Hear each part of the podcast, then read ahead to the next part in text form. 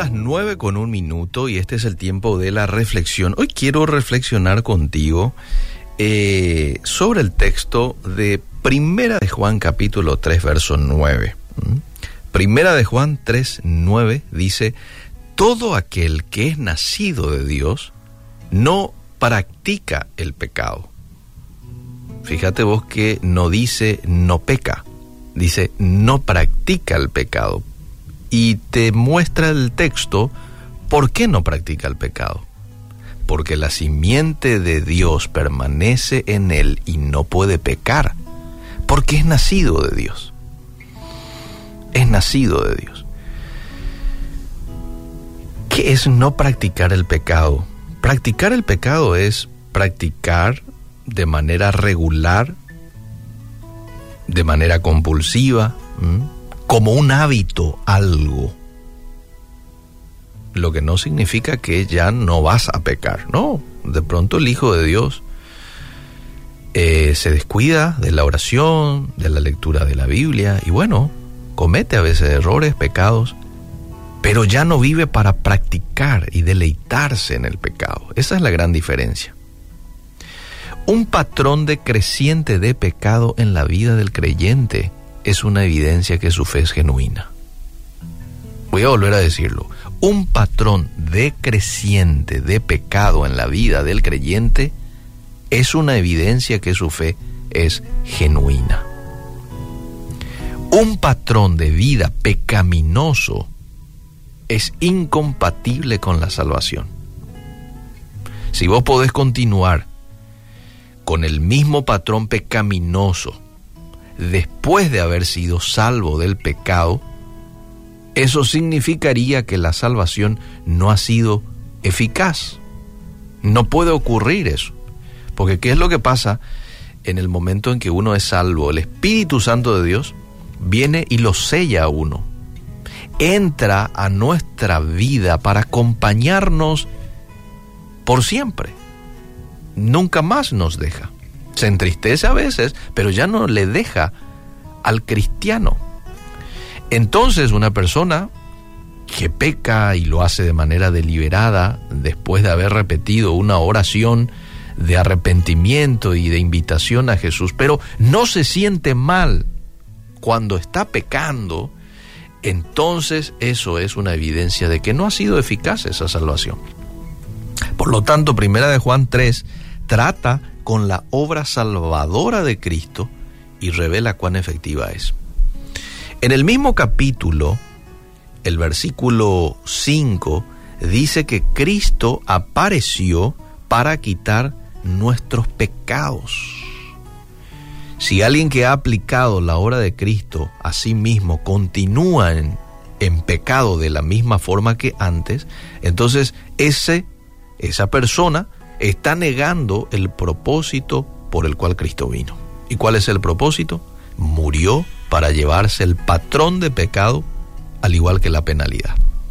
Por lo tanto, amable oyente, si verdaderamente sos un creyente, te vas a relacionar con Dios de una manera totalmente distinta, porque el cristiano permanece en él. Esta es una reflexión que debería de llevarnos a nosotros a la autoevaluación, a reflexionar cómo es que estamos caminando en este proceso de vida cristiana que se inicia con la invitación que le hacemos al Hijo de Dios a ingresar a nuestras vidas, a nuestros corazones. El cristiano permanece en él. Ya no sos un esclavo perpetuo al pecado, sino que ahora tenés la opción, y no solamente la opción, sino la capacidad de hacer el bien. ¿Mm? Siempre vamos a ser sensibles al pecado. Tenemos la naturaleza caída y mientras estemos en esta tierra, vamos a tener que lidiar con cierta atracción que de pronto nuestra carne, nuestro cuerpo tenga al pecado. Sin embargo, debido a que Cristo ya vive en vos, tu lucha disminuirá al paso de los años. Y el patrón de pecado se volverá cada vez menor en tu vida. Qué lindo esto. Vos que hoy estás luchando quizás con algún pecado, con algún mal hábito. Si realmente recibís a Jesús en tu corazón y el Espíritu Santo te visita, te llena y todos los días te sometes a la voluntad del Espíritu Santo y decís, Señor, hoy no quiero vivir para cumplir mis deseos, sino todo lo contrario, quiero cumplir tus deseos en mí. Y esto haces todos los días, porque esto no es algo de una vez y para siempre, esto yo lo tengo que renovar todos los días. Te puedo asegurar que esa lucha que hoy estás teniendo, con tal o cual pecado, va a ir disminuyendo, va a ir disminuyendo.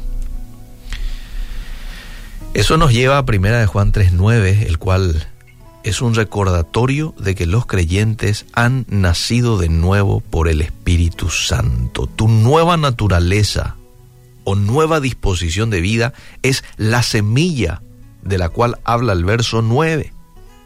Igual que la semilla de una planta, cuando es colocada en tierra, produce un tipo distinto de vida. La semilla divina produce una vida de justicia en vos que termina con el dominio del pecado. Y esa semilla, ¿sabes qué? Nunca morirá. Primera de Pedro 1.23 dice que esa semilla es incorruptible. Ahora, ¿qué significa todo esto si eres un verdadero creyente? Significa que si realmente naciste de nuevo, vas a ver un patrón decreciente de pecado en tu vida porque ahora tenés influencias santas.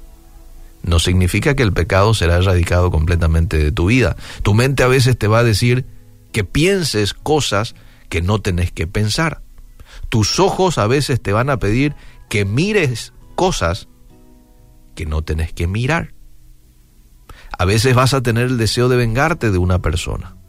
A veces vas a tener la dulce tentación de no perdonarle a alguien porque tu carne no redimida continúa presente.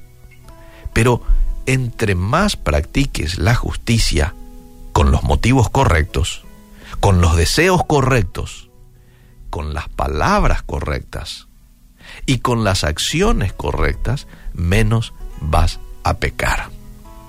Y más vamos a cumplir el propósito de Dios en nuestras vidas, que es que vivamos en santidad. La voluntad de Dios es vuestra santificación, dice Primera de Tesalonicenses capítulo 4, verso 3. Ánimo, fuerza hoy a vivir en los propósitos de Dios para tu vida. Que hagas frente al pecado con la ayuda del Espíritu Santo y muestres de esa manera la evidencia de que tienes una fe genuina.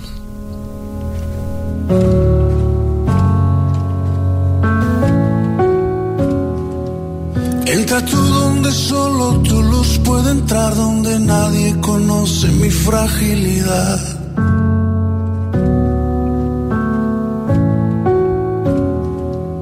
Entra tú a los abismos de mi soledad, a las calles secretas de mi intimidad. Y que tu presencia inunde todo mi ser. Que huyan los fantasmas,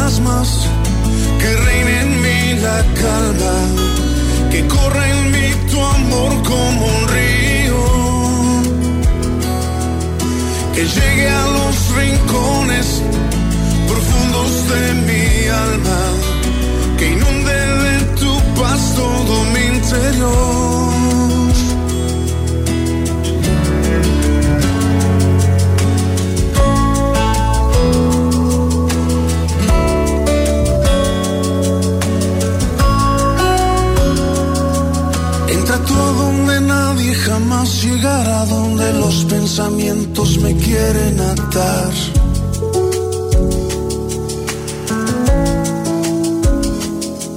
Ven y llena de luz toda mi humanidad, los momentos oscuros de privacidad.